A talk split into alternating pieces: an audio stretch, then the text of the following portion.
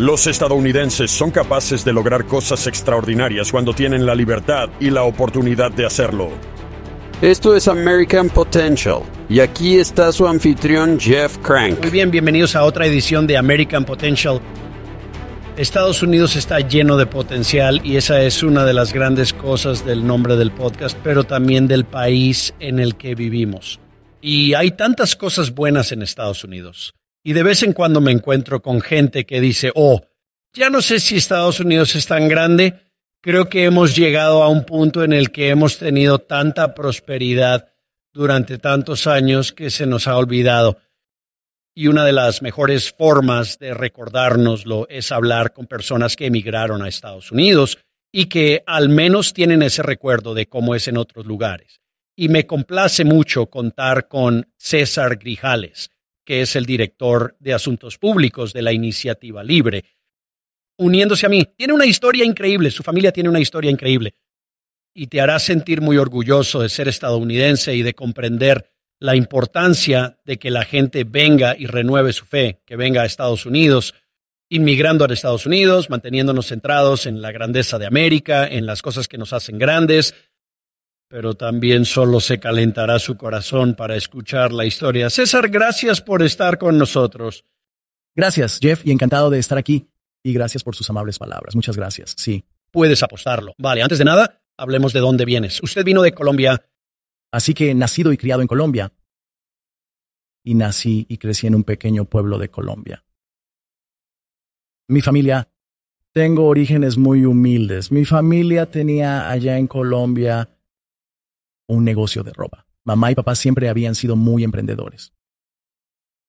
Pero tristemente porque lo malo, en primer lugar, las malas políticas, la violencia y todo eso a finales de los 90, mi familia y me vi obligado a abandonar Colombia. Y en ese sentido, mi padre pensó qué país voy a elegir para seguir criando a mi familia, ¿no? Mi hermana y yo. Así que pensó en Estados Unidos. Él y mi madre pensaron en solicitar asilo político.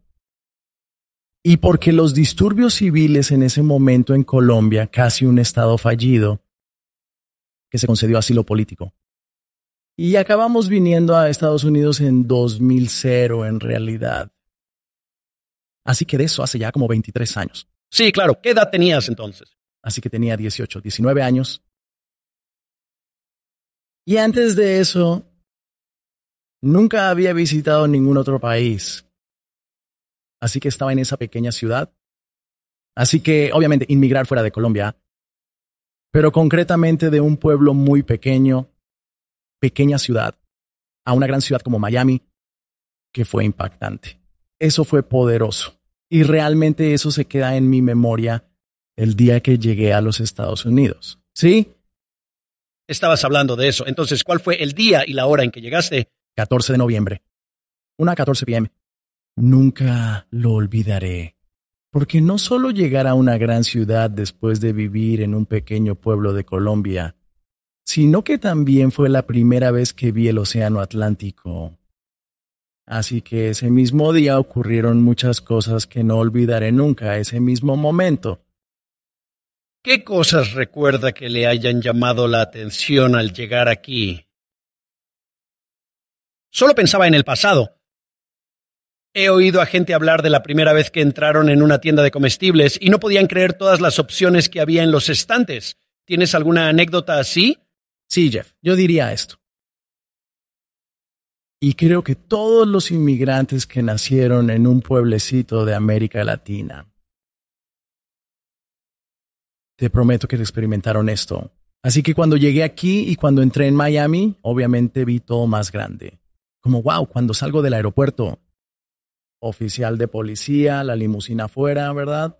Los edificios, las carreteras, y era como estar en una película. Eso fue como wow, esto es increíble.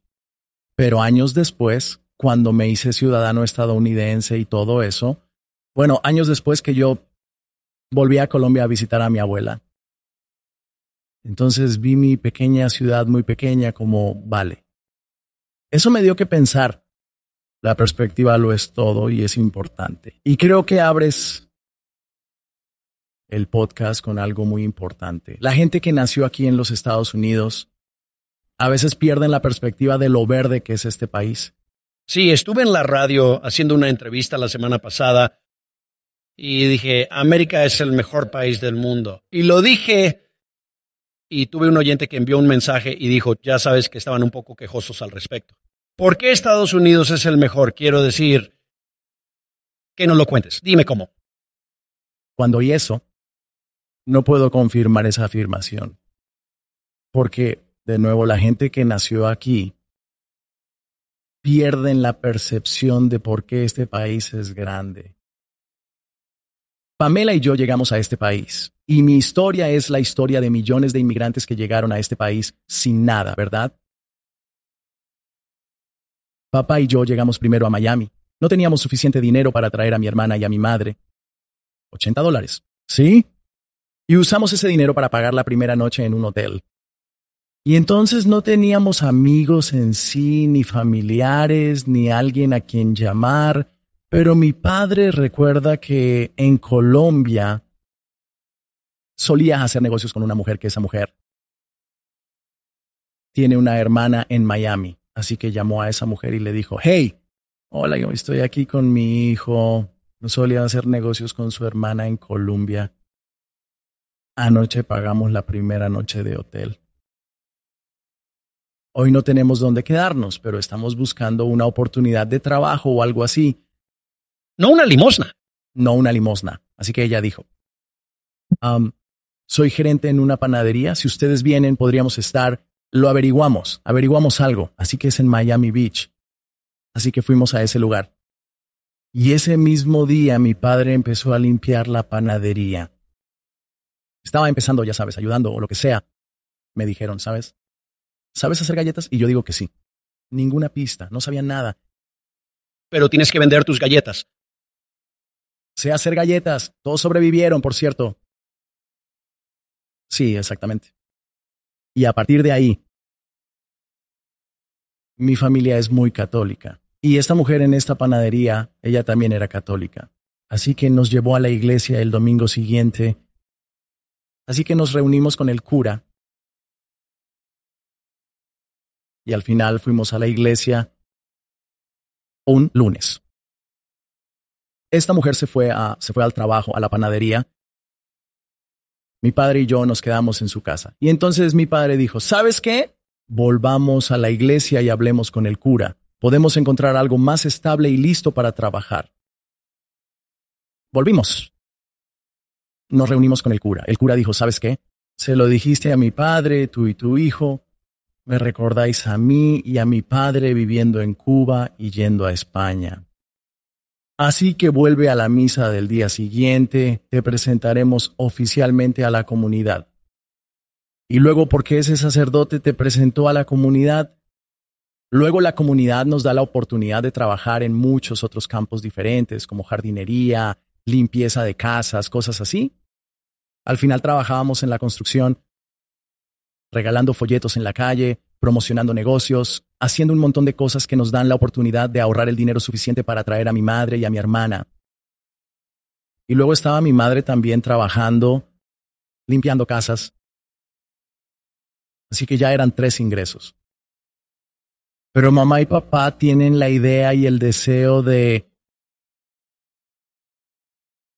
Volvieron a abrir la misma tiendecita que tenían en Colombia, Clothing Negocio y están lo suficientemente seguros. Compran la primera máquina de coser. Y un día me dijo mi madre, hijo, hay un anuncio en el ordenador que dice que hay un famoso diseñador buscando una costurera. Y yo dije, esa es una buena idea. Ordenador, diseñador famoso, hombre, a mí me parece una estafa. En fin, si quieres ir a esta entrevista, voy contigo. Y fui con ella. Y si era un diseñador famoso, necesitaba una costurera. Mamá acabó consiguiendo ese trabajo y terminó trabajando con este tipo durante cinco o seis años. Luego le contrataron en una casa de moda muy famosa de Francia. Así que todos esos clientes, clientes, más el dinero que mamá y papá ahorraron, ya tienen algunas máquinas, así que acabaron abriendo. Um, estudio de moda en el centro de Miami y hasta hoy siguen trabajando en ese campo. Así que de esos 80 dólares, ahora tienen su propio negocio. Y mi madre durante los últimos años había sido eh, recibiendo esto. ¿U premio de gel cómo? ¿U la gente nos quiere? Nos quieren en gel. Así que aparentemente todos los clientes están contentos con los servicios que prestan. Y, y, y ahora son independientes, trabajan en su propio negocio. En mi caso, sin embargo. Así que una de las cosas que siempre digo, Jeff, los inmigrantes traen al país diferentes herramientas, ¿verdad? O quizás sean médicos o abogados y van de nuevo a la universidad y les convalidan sus credenciales.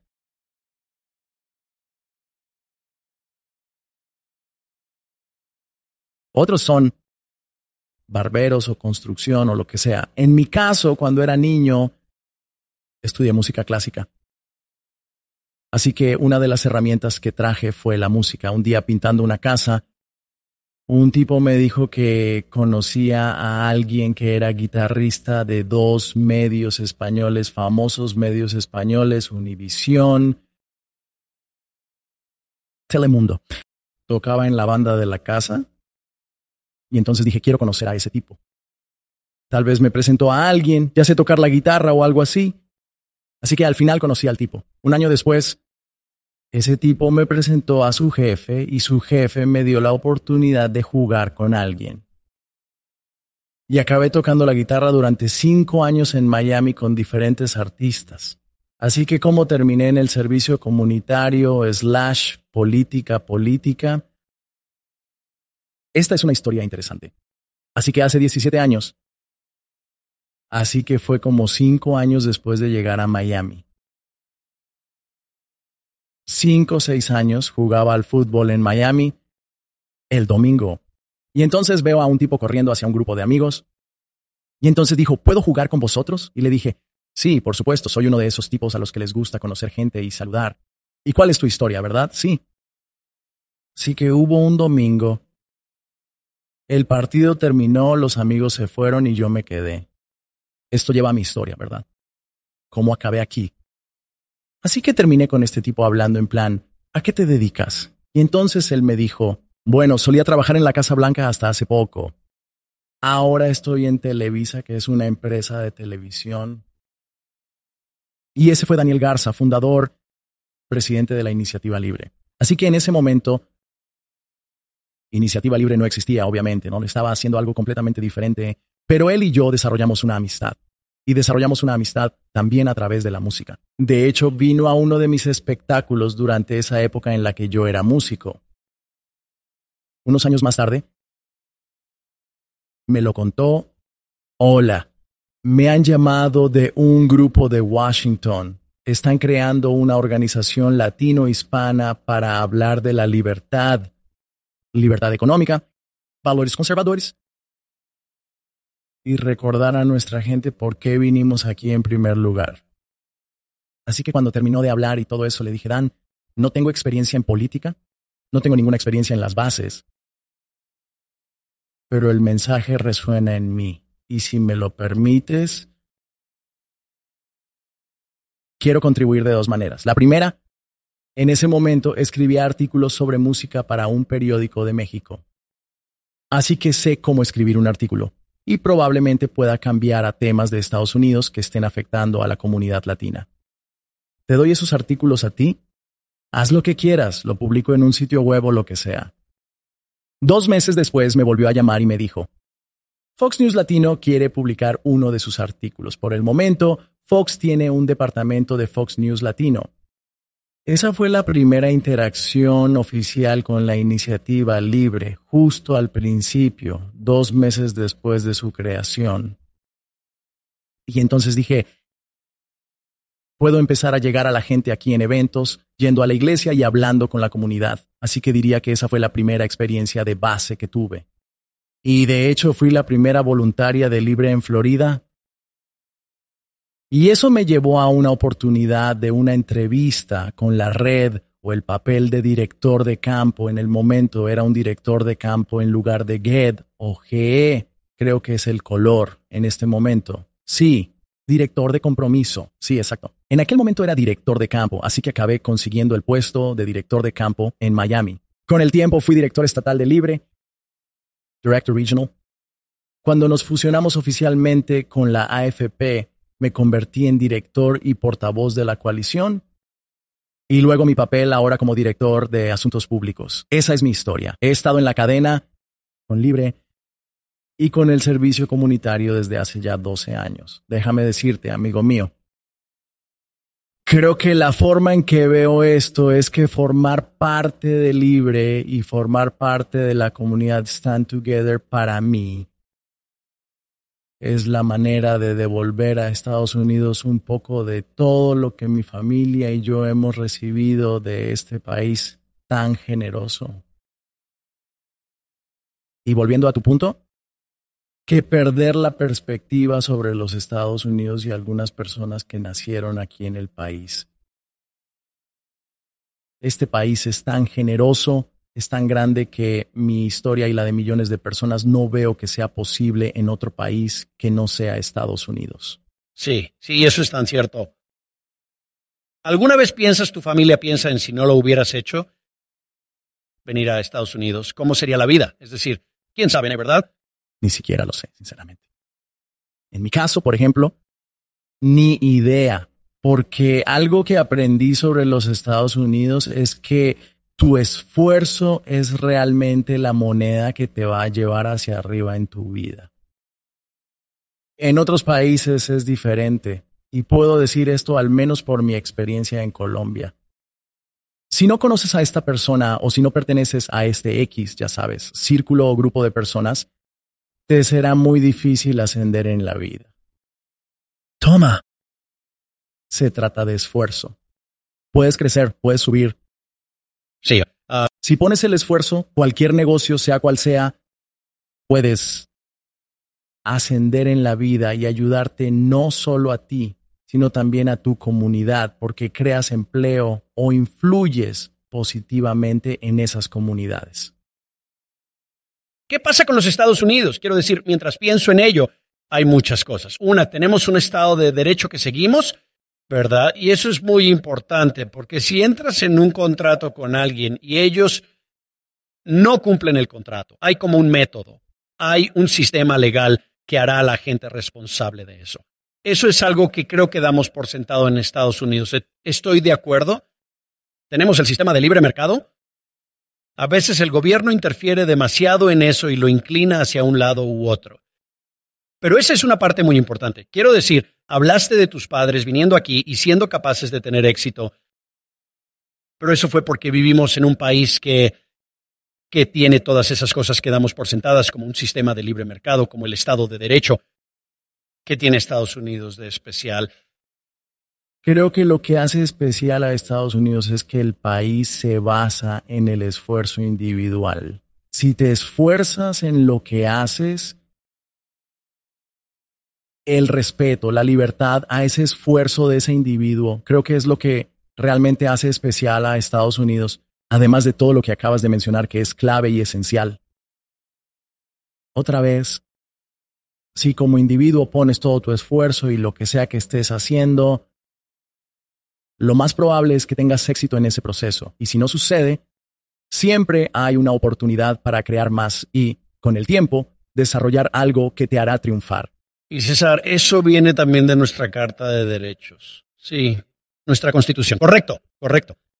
Que todos ah, aquí valoramos a los individuos por encima del colectivo o del Estado, ¿verdad? Así que tu elección puede ser muy diferente a la mía, pero aquí lo valoramos. Y te voy a dar una cita. Lo siento, voy a cogerlo de aquí. La guardo porque es mi cita favorita y no quiero cortarla Creo que es fuerte y fantástico cuando se habla del individuo. Así que Alexander Solzhenitsyn, lo siento si yo... Lo hiciste bastante bien, Solzhenitsyn, ¿verdad? Eso está muy bien. Su historia es fantástica. Si no sabe nada de él, por favor lea un libro, leer su historia. Pero esta cita es mi favorita. Los seres humanos nacen con capacidades diferentes. si son libres, no son iguales. Y si son iguales, no son libres. ¿No es increíble? Eso es asombroso, sí.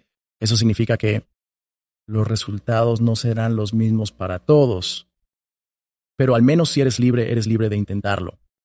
Y creo que esa es una de las grandezas de este país. Sí, que eres libre de intentarlo.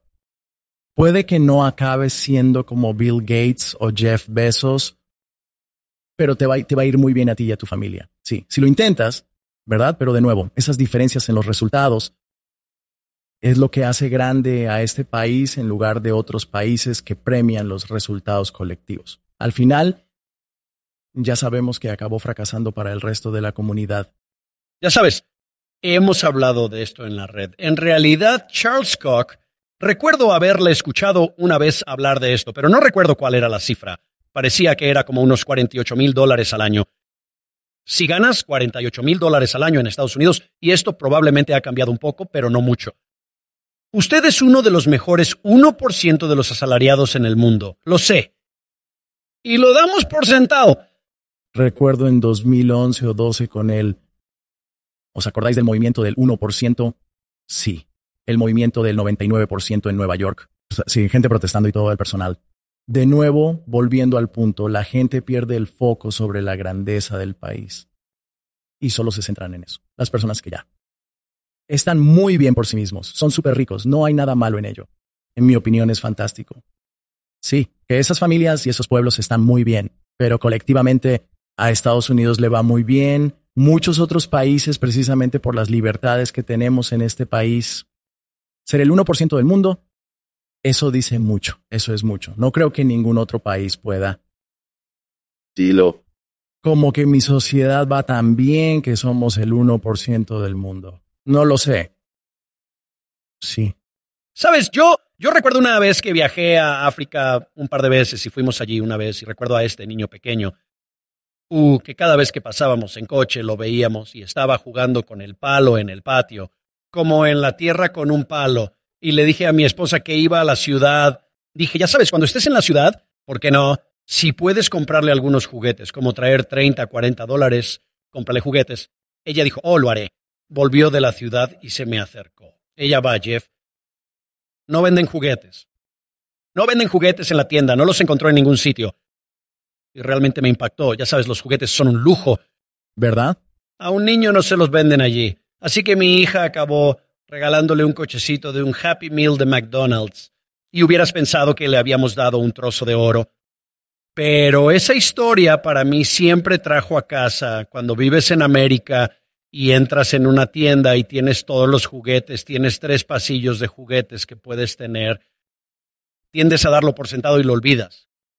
La grandeza del lugar en el que vives. Correcto. Y a veces para la gente, digamos, pongamos como ejemplo América Latina, que muchos países han sufrido el socialismo o tiranos que gobiernan el país como Venezuela, cosas así aquellas personas que emigraron a Estados Unidos y luego, con el tiempo, esa segunda generación que ha nacido aquí también tiende a perder, se centran y olvidan la razón por la que sus familias, en primer lugar, dejaron atrás su país de origen.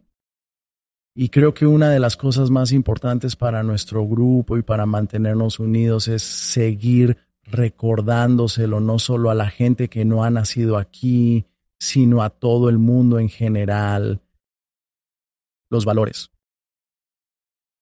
que estamos preservando en este país. De nuevo, la constitución, que es la base del país, las libertades que tenemos y por qué nuestras familias abandonaron nuestro país de origen en primer lugar.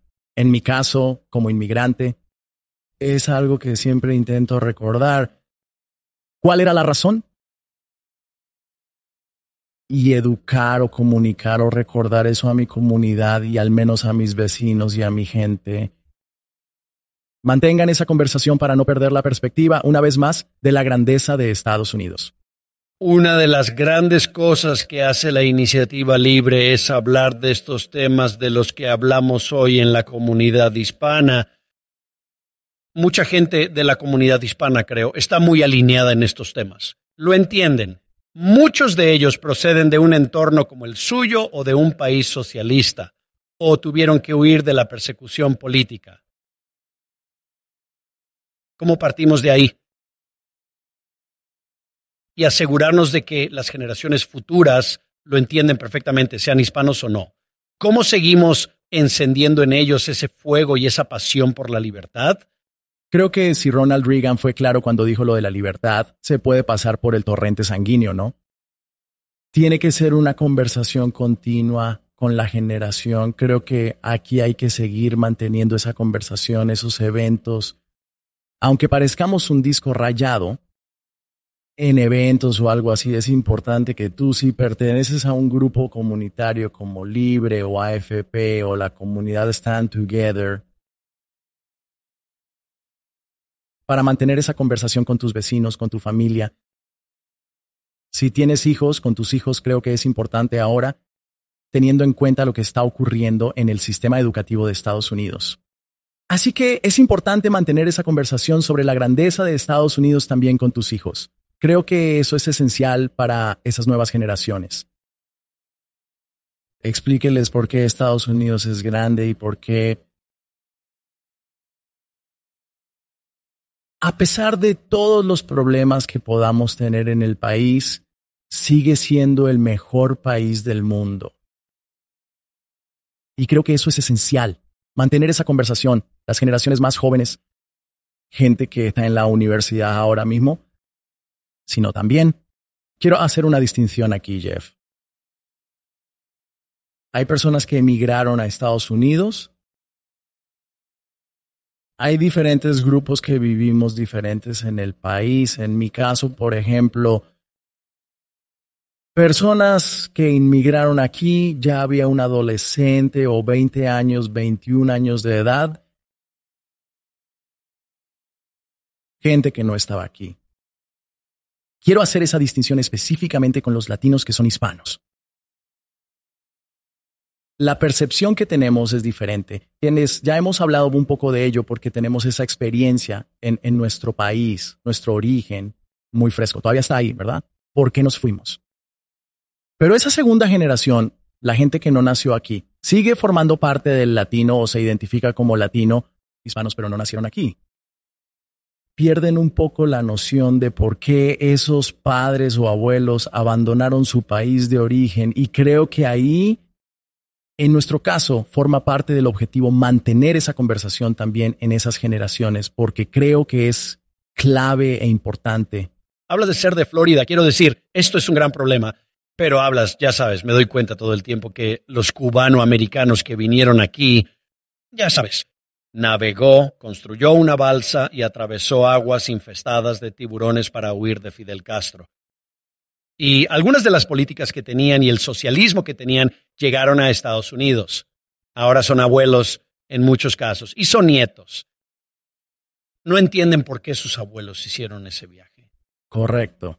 Y luego, cuando llega el ciclo electoral, acabaron votando a políticos que prometen más o menos lo mismo que sus padres o sus abuelos. Cierto, cierto. Es una locura, pero creo que no debemos perder la fe en la comunidad. Al contrario, hay un incentivo para seguir adelante, teniendo esa conversación con la gente. Este fin de semana pasado, la iniciativa libre fue llamar a las puertas no estamos ya en un ciclo electoral, pero creo que salir a la calle y mantener esa conversación, incluso fuera de temporada electoral, es importante. Mantener el compromiso de la comunidad y la conversación sobre la libertad y la grandeza del país. Salir ahí fuera cada día es clave y esencial. El trabajo de base es esencial, especialmente a las jóvenes generaciones que Tal vez pierden la pista u olvidan por qué sus familias vinieron aquí en primer lugar. ¿Crees que nos volvemos adictos a TikTok y cogemos nuestros teléfonos y nos ponemos a mirar Facebook o, ya sabes, Instagram o lo que sea y nos centramos tanto en eso que tal vez perdemos de vista las razones? Sí. Nos ponemos demasiado cómodos. Sí. Otra vez. Creo que usted trajo a colación un gran punto temprano cuando la gente se acostumbra a tener TikTok y son como, oh, voy a ir a TikTok y voy a ir a Instagram y voy a ir a Facebook y voy a ir a Instagram. Creo que es un gran punto. Creo que eres un gran punto. Creo que es un gran punto. Creo que es un gran punto. Un teléfono móvil. Ya sabes lo difícil que es para las familias, para las familias, no para los individuos, para las familias a comprar un teléfono celular en otros países, además de los Estados Unidos. Correcto. Cualquier país de América Latina. Cuando viajas, cuando vas a esos lugares, como tú, cuando fuiste a África. Sí. Y ves lo difícil que es y cómo aprecian algo tan sencillo como esa tarjeta de McDonald's que tu hija le dio al niño.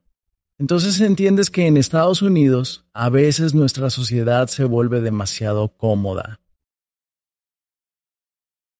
Esto es normal. Voy a la tienda a comprar un móvil que cuesta mil dólares, algo así. ¿Sabes lo difícil que es en todo el mundo? Sí. Así que creo que en ese sentido tenemos que seguir manteniendo esa conversación con la comunidad. Sí, Estados Unidos te da la oportunidad de hacerlo, de ir a la tienda y comprar un teléfono de mil dólares, por ejemplo, o algo o lo que compres. Pero esa no es la realidad. Muchos países del mundo, o a las muchas familias o individuos de todo el mundo. Así que si valoras eso, que también es tu esfuerzo porque lo estás comprando con tu trabajo y todo, libertades, Solo eso debería darte la perspectiva de por qué debemos luchar por este país, por las políticas correctas y mantener este país en marcha. Y déjenme decirles una cosa. Y muchos otros países critican a Estados Unidos. Y supongo que esa es la narrativa de la extrema izquierda en muchos otros países. Pero Estados Unidos no solo ha aportado valor a su propia gente dentro del país, sino también a muchas personas de todo el mundo a través de muchas otras iniciativas.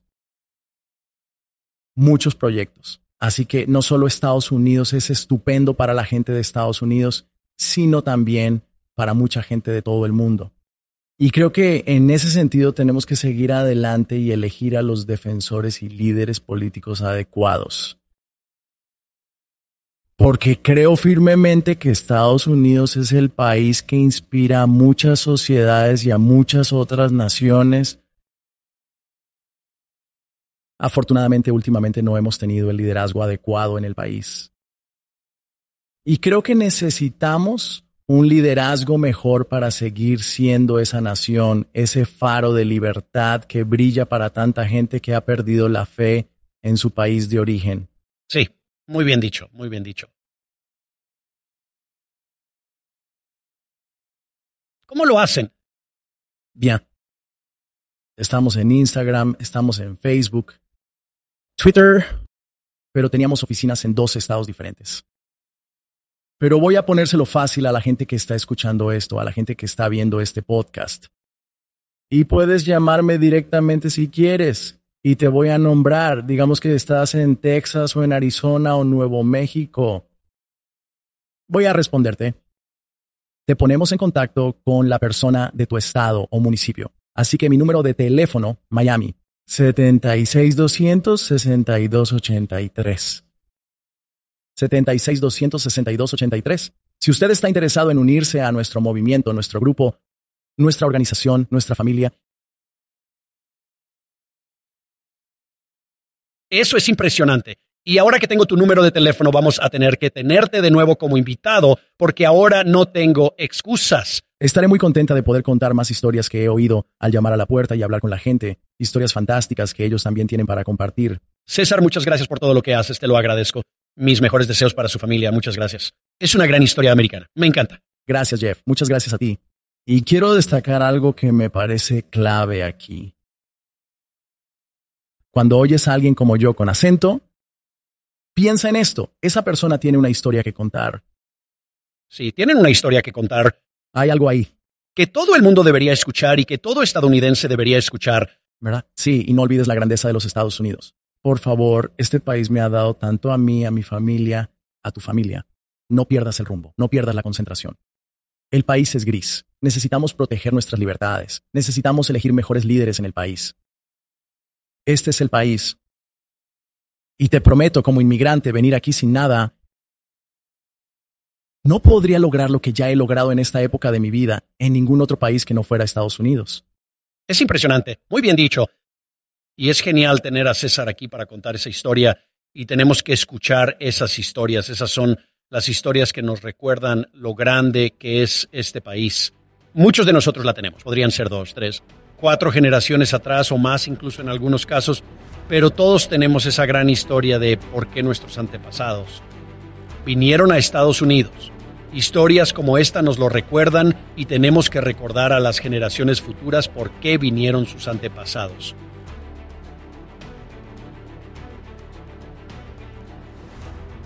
Gracias por escuchar American Potential. Puede escuchar más historias de estadounidenses que trabajan cada día para ampliar la libertad y las oportunidades en sus comunidades visitando americanpotential.com.